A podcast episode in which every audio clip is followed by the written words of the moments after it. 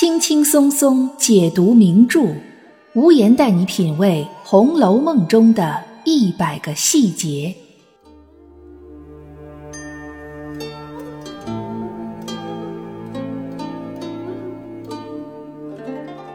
各位听友，大家好，欢迎收听《红楼梦》中的一百个细节的番外，我是暗夜无言。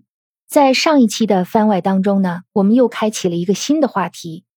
无言跟大家一起来探讨《红楼梦》当中十个细节处的谶语寓言。像《红楼梦》这样一部架构非常宏大、人物极其众多的长篇小说，作者在写作的时候是一定会有一些人物命运的铺垫、故事情节埋下的伏笔。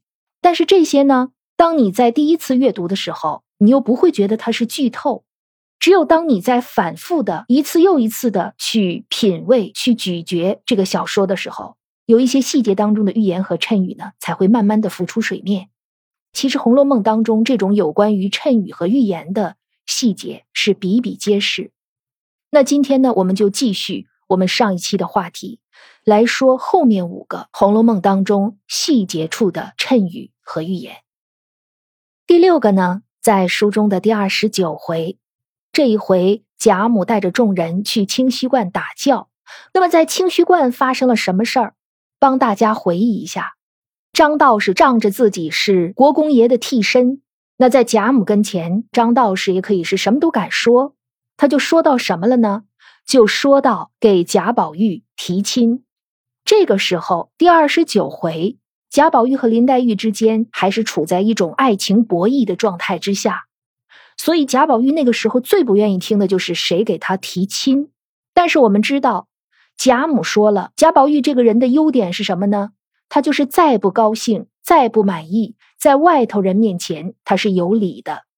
他说，如果孩子不是在人前知理的，那么我们也就不那么疼他了，对吧？贾母说过这样的话。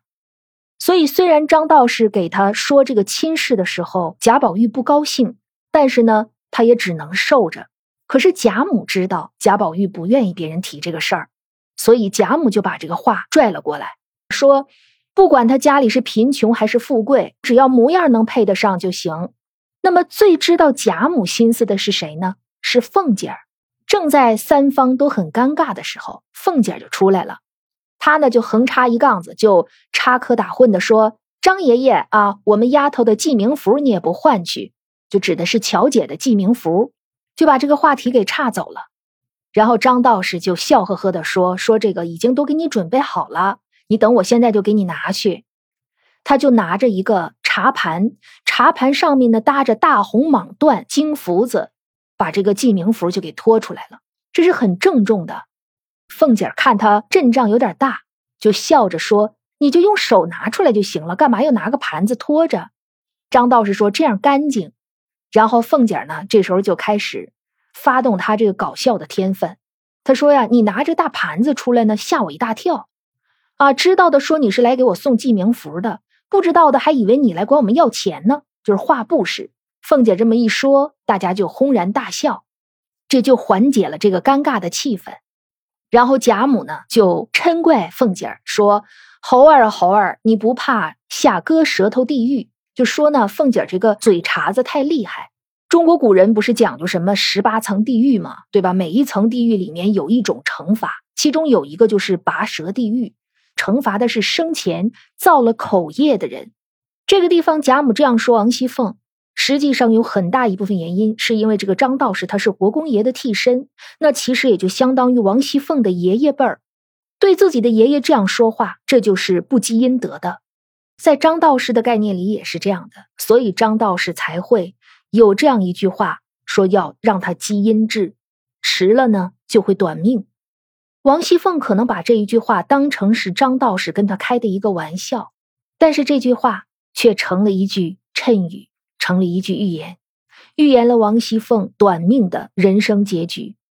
从宿命论的角度上来讲，似乎王熙凤的短命是因为她不积阴质。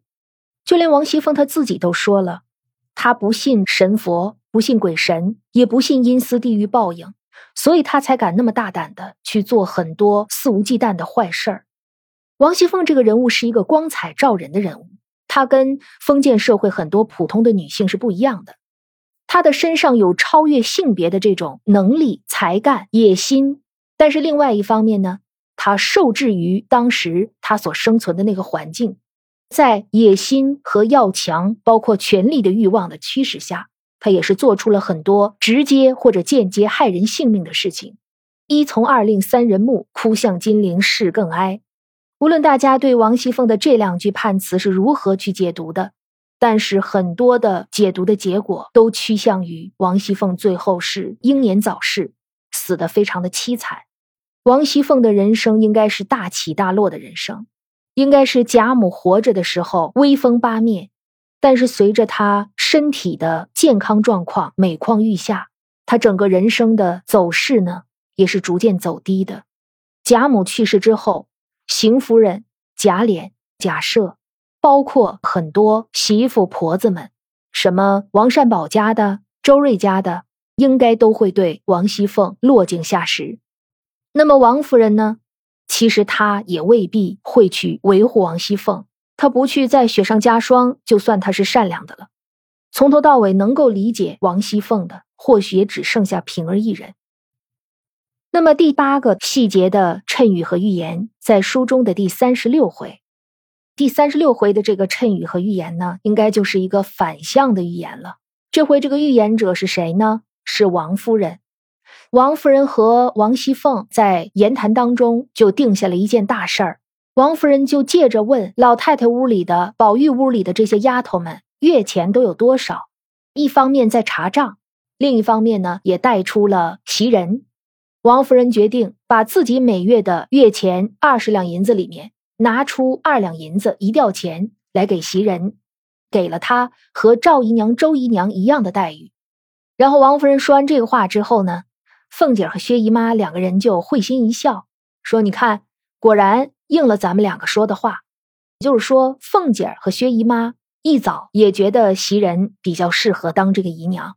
那凤姐这个话呢，究竟是顺着王夫人的心意去说，还是她自己私心里真的也挺看好袭人？”这个就不知道了。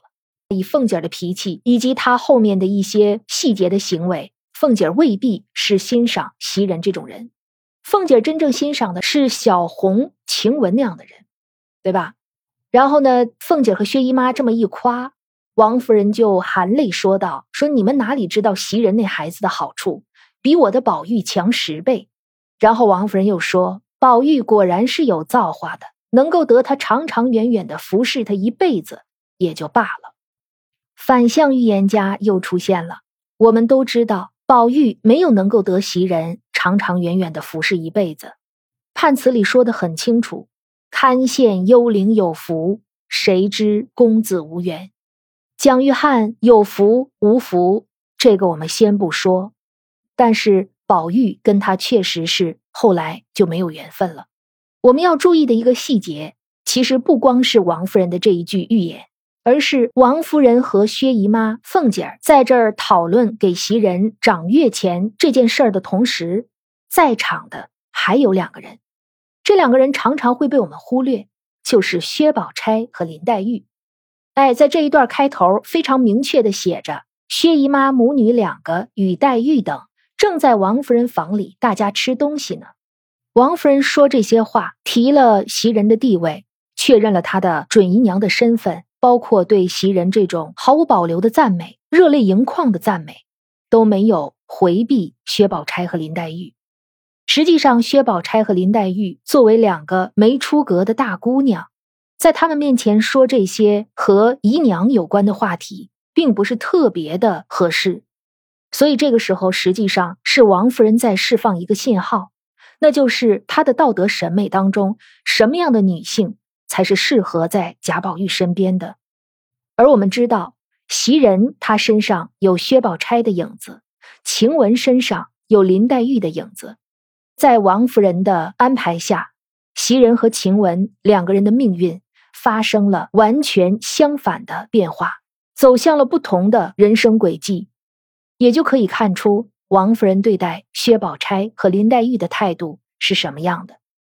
在王夫人的概念当中，得有造化才能得到袭人这样一个人，长长远远的服侍一辈子。像王夫人这样一个信佛的人，她眼中的造化，那可能是几辈子修来的。但是这种造化，实际上是王夫人强加给宝玉的。那宝玉他愿意要这样的造化吗？其实王夫人肯定是为了宝玉好的，但是在王夫人的概念当中，她所谓的幸福和贾宝玉概念当中的幸福是不一样的。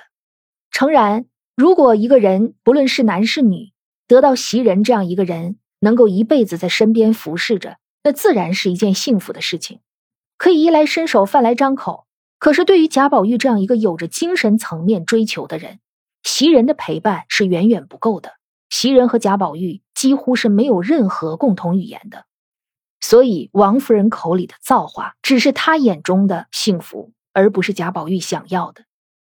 那可能也有人会说了，晴雯跟贾宝玉他也没有什么共同语言呢，对吧？晴雯也是不读书不识字的，但是晴雯她这个人的优点就是她给贾宝玉充分的自由，她从来没有想过去改变贾宝玉。这是晴雯和袭人最大的区别，而贾宝玉这样一个对精神层面有追求的人，那也肯定是更珍惜自由的，也不愿意总有人钳制着他。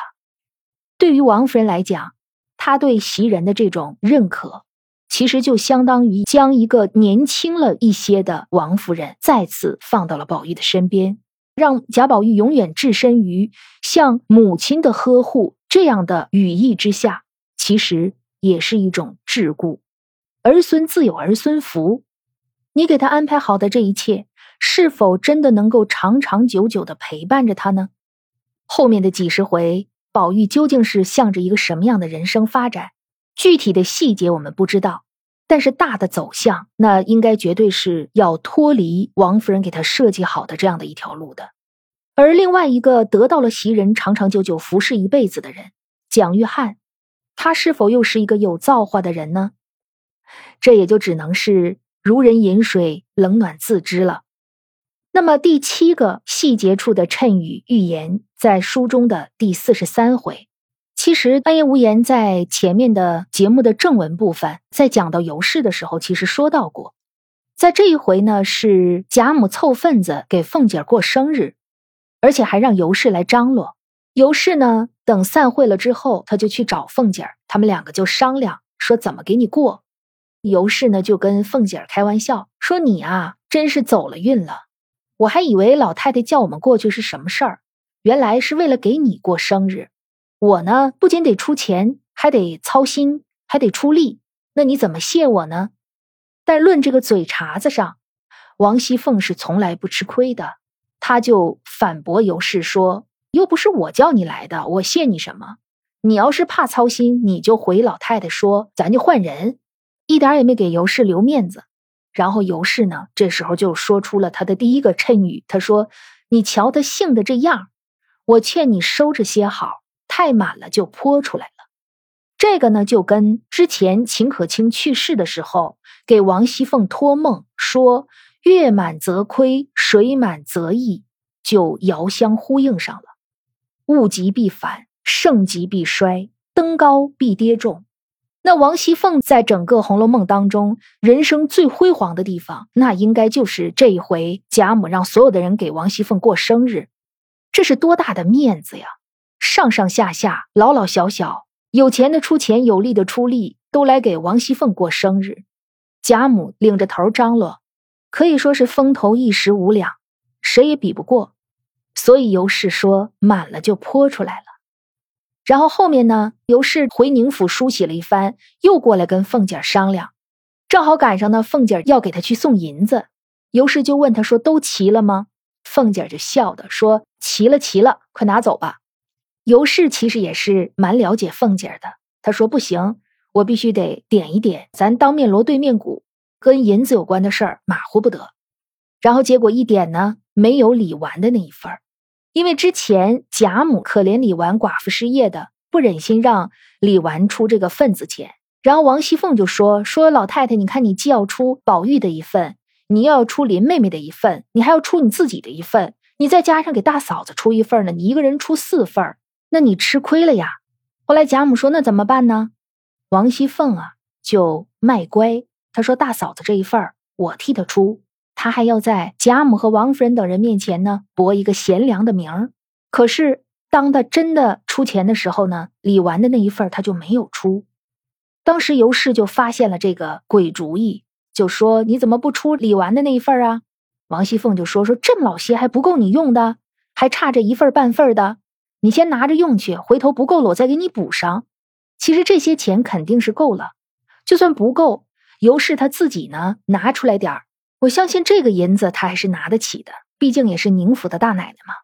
但是他呢，把这个事儿说出来，其实就是要戳穿王熙凤的这个小算盘啊，就说我看明白了，你这是什么把戏了，别打量我是傻子。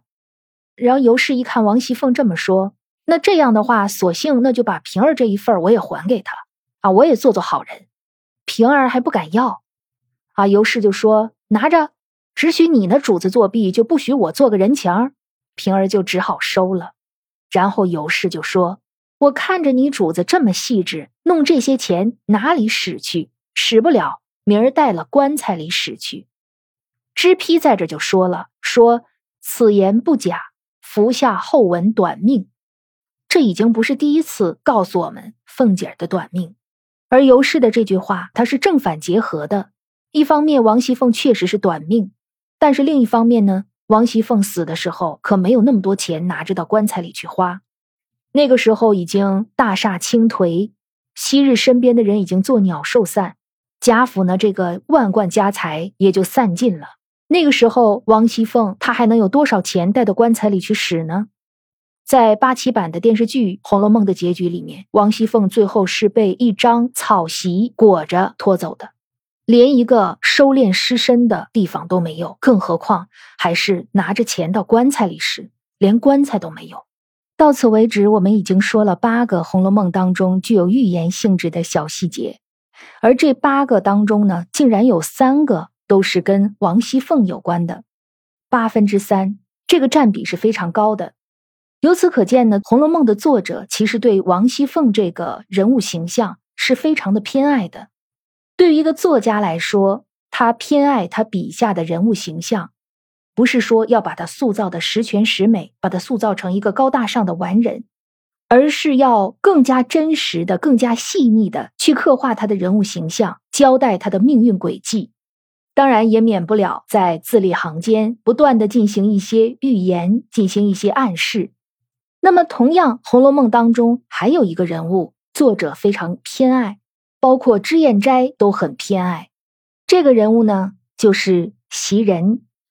所以在我们的十大谶语和预言当中，跟袭人有关的也非常多。第九个仍然跟袭人有关，在书中的第四十三回。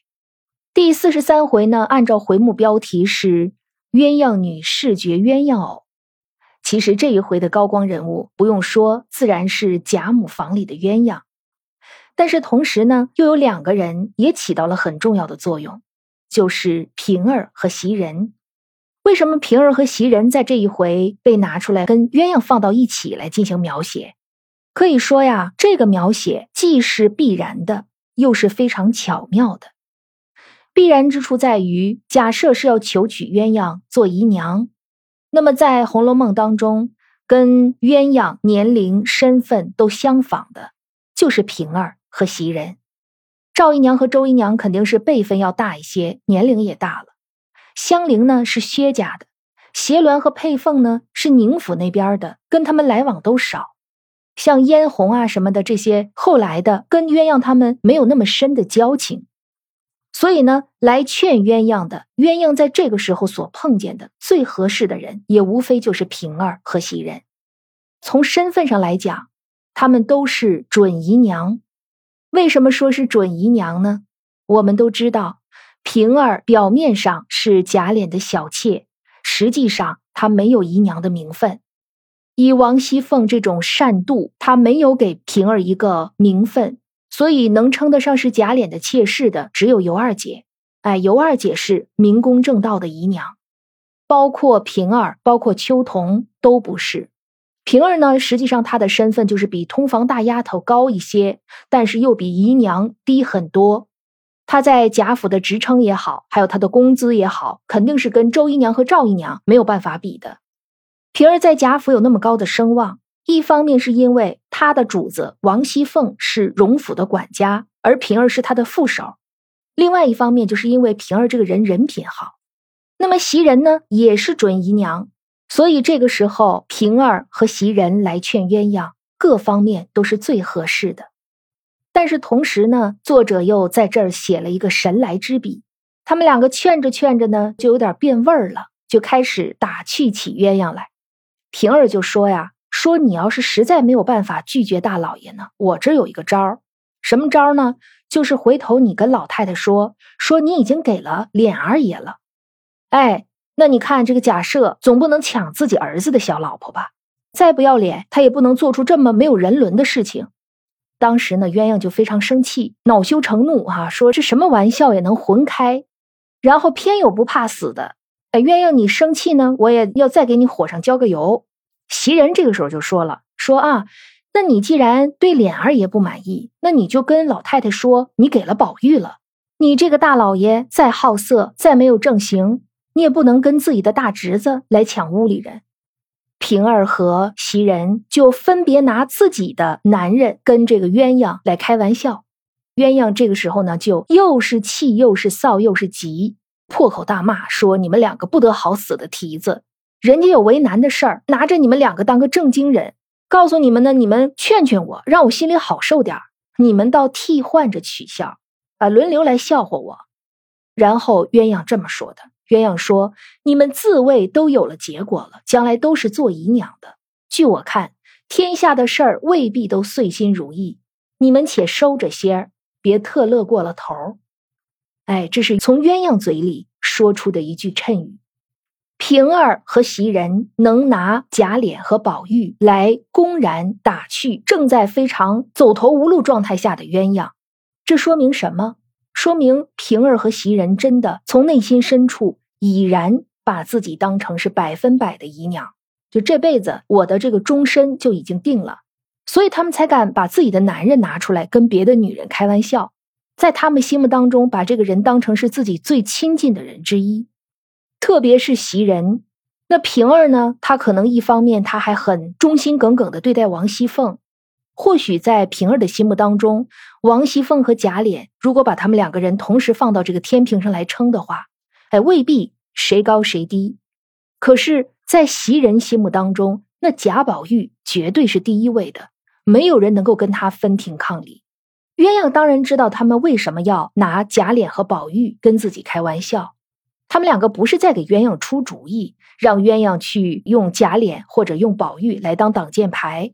可能呢是通过一个玩笑来缓和一下尴尬的气氛，对吧？但是呢，并没有宽慰到他，反而让他呢又气又臊又急，说出了这样一句谶语。那么我们就可以发散思维一下，袭人肯定是没有做成姨娘的，她嫁给了蒋玉菡，将来平儿应该也是做不成贾琏的姨娘的，很有可能未来平儿是被贾琏扶正了的。但是这个预言我们不能就分析到这儿就结束了，我们还要进一步去分析。我们之前说过了，对袭人来说，做蒋于汉的正妻，在表面上看是一个称心如意的事儿，是人人羡慕的事儿。但实际上，如人饮水，冷暖自知。鞋子舒不舒服，只有脚知道。打落牙齿何血吞，胳膊折在袖子里。以上这几个描述都适用于袭人和蒋玉菡的这段婚姻关系。那么再来看平儿，平儿她没有做成姨娘，未来贾琏很有可能将她扶正了，这是不是一件称心如意的好事儿呢？也未必。一方面，未来的贾家在什么样的情况下才会将平儿扶正？首先，第一点，王熙凤应该是不在了。那么王熙凤在什么情况下会不在？王熙凤的不在，同时又意味着什么？作为荣国府内府的管家，王熙凤的不在，实际上就预示着贾府的全面没落。即使将平儿扶了正，成了贾琏的正室夫人，那又有什么值得庆幸的吗？贫贱夫妻百事哀，更何况从俭入奢易，从奢入俭难。在那样一个落了一片白茫茫大地、真干净的树倒猢狲散的大背景下，即使平儿成了贾琏的正妻，又能怎么样？虽然贾琏这个角色是我很喜欢的一个人物形象，但是他是否值得平儿去托付终身，又另当别论。平儿和贾琏可能在某种程度上还不如袭人和蒋玉菡。袭人和蒋玉菡，他俩真的有可能白头偕老的。虽然这种白头偕老当中，爱情的成分占的是太少太少，几乎可以忽略不计。可能没有灵魂，没有精神上的享受，他物质上暂时看来还不缺。可是平儿和贾琏呢？这个就很难讲。还有一点。以平儿的个性，有王熙凤在的时候，平儿和王熙凤他们两个哼哈二将，一个唱红脸，一个唱白脸，能够将贾府的这帮刁奴治理的有一定的成效，还算没有闹出特别大的事儿来。可是，一旦王熙凤不在了，单以平儿这个人，她那种温厚善良，是没有办法压制贾府的那些刁奴的。这个时候，我们就会感觉到。王熙凤的难能可贵，管理这样一个大家族，治理这些良莠不齐的媳妇婆子们，光有一颗怀柔的心，没有一些雷霆的手腕，那绝对是不行的。所以鸳鸯的这个预言，这个谶语，那可以说是一波三折。我们可以从正反正几个不同的角度去进行解读。最后呢，我们来看第十个小预言、小谶语。在书中的第五十六回，第五十六回呢是闵探春兴利除宿弊，智宝钗小慧全大体，说的其实是探春和宝钗他们一起来协理大观园的事儿。但我们要说的是，这个主要情节完了之后，一个次要情节什么呢？江南的甄家来给贾府送东西。送东西的同时呢，跟老太太聊天就说起了甄家的一个重要人物，就是甄宝玉的存在。通过这一段对话，我们知道了甄家的甄宝玉跟宝玉呢长得一样，脾气一样，爱好一样。可能除了没有贾宝玉的那块玉，除了他姓甄，他姓贾，甚至在贾宝玉的梦境当中，甄宝玉也有一个妹妹，甄宝玉也为这个妹妹每天牵肠挂肚，茶饭不思。就由于这位神秘的甄宝玉的出现，搞得我们贾宝玉心里面百思不得其解，他就不太相信这个事儿。然后这个时候呢，他就去了哪儿呢？去恒芜院去看湘云，他就跟湘云说起甄宝玉的存在这个事儿。这个地方也是我们的作者一个很有巧思的安排。宝玉不去跟别人说这个事儿，对吧？他没有跟薛宝钗说。没有跟林黛玉说，没有跟袭人说，他去跟湘云说这个事儿。我们来看一下这一段宝玉跟湘云说了有甄宝玉的存在之后，史湘云立刻就说：“哎呀，这下你可以放心闹了。以前呢是单丝不成线，独树不成林，现在有一个跟你一模一样的人了。你再闹得急了，老爷打你打得狠了，你就逃走，逃到南京去找他去。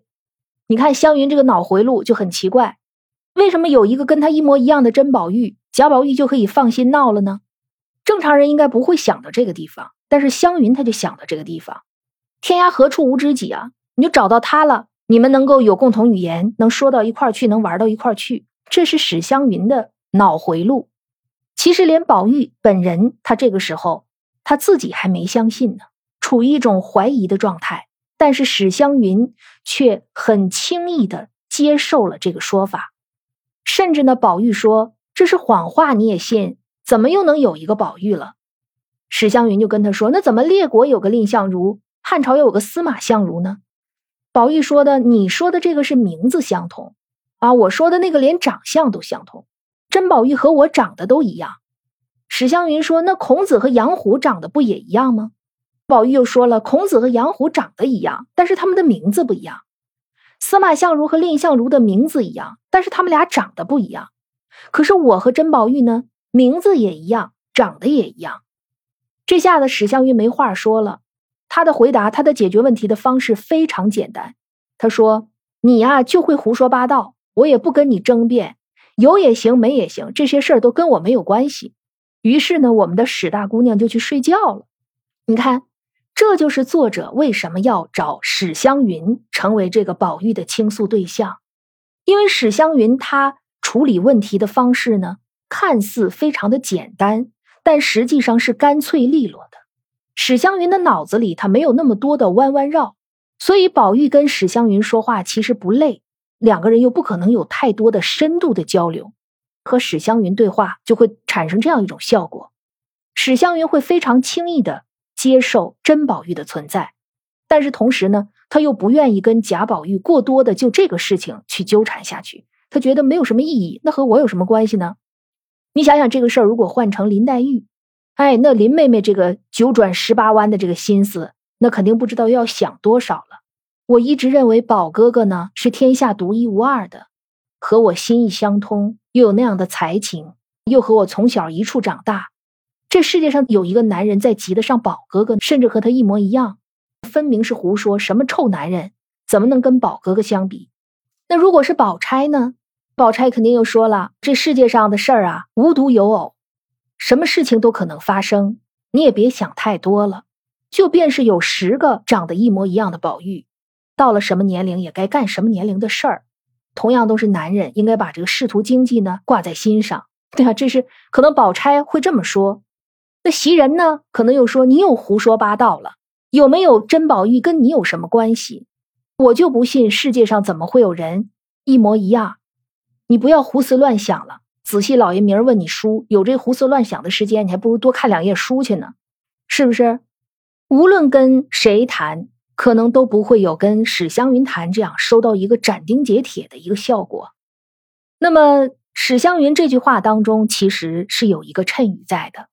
史湘云说：“如今有了个对子，闹急了，再打狠了，你逃走到南京找那一个去。”这句话向我们暗示，在后面缺失的几十回当中，贾宝玉和甄宝玉他们是有一个正面的接触的。在前八十回，甄宝玉只存在于人们的口头语言当中，只存在于传说当中，存在于贾宝玉的一个似梦似幻的梦境当中。昙花一现，甄宝玉这个人物、这个角色的存在，让很多的红楼爱好者百思不得其解。而这个人到底是干嘛的？为什么要写这么个人，还让他姓甄？偏偏作者又说呢，假作真时真亦假。那到底贾宝玉是真，还是甄宝玉是真呢？很多红楼学者在这儿啊下了不少的功夫。现在一种比较主流的说法，就认为甄宝玉影射的是作者。也就是真实的曹雪芹的人生，而贾宝玉他身上是有很多人的影子，他是一个复合形象。但是如果只是因为这个原因，好像呢还不能够完全将作者的笔下的深意彻底的表达出来。这个人物形象在后面一定是会起到很关键的作用的，它绝对不仅仅是作者个人形象的一个映射。在前八十回当中，甄宝玉所做的这些事儿跟贾宝玉做的是毫无二致的。他并没有做什么特殊的事儿，唯一的一个不同之处就在于，这不贾琏的奶妈赵嬷嬷说嘛：“官家下江南的时候，独甄家接驾四次。”就这一点是甄宝玉和贾宝玉身上的一个不同。也正是因为这一点，很多红学爱好者将曹家接驾乾隆下江南。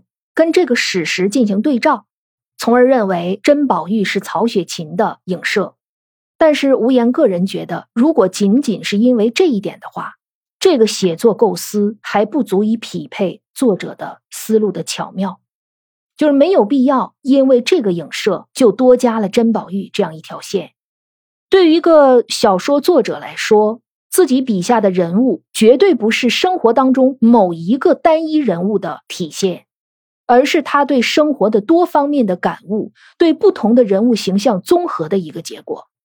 所以从这一点上看，甄宝玉在后面一定是有戏份的。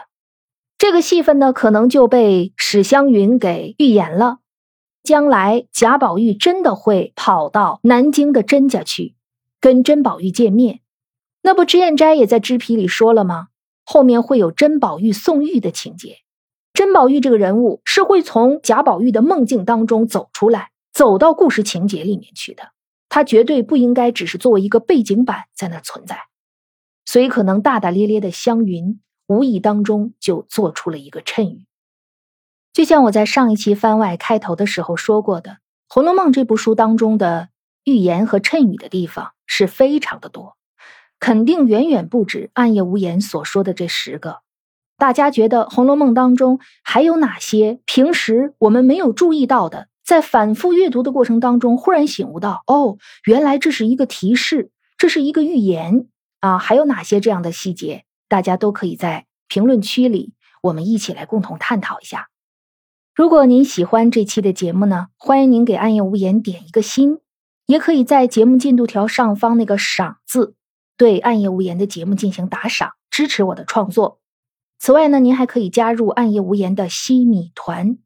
入团的方式呢，在我的个人首页、个人介绍的下方有一个八项权益，点进去您就知道该怎么加入这个西米团。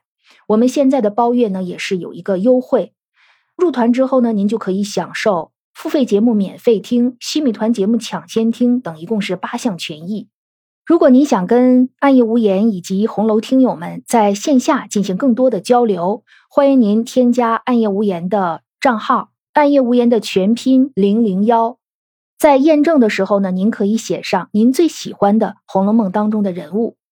最后是一个小广告，欢迎您呢，同时也去收听我的另外一个专辑，就是《红楼梦》绣像珍藏本的有声书，这是一个比较特殊的版本。希望能够带给大家不一样的阅读和听书感受。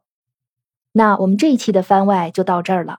我是暗夜无言，让我们下期再会。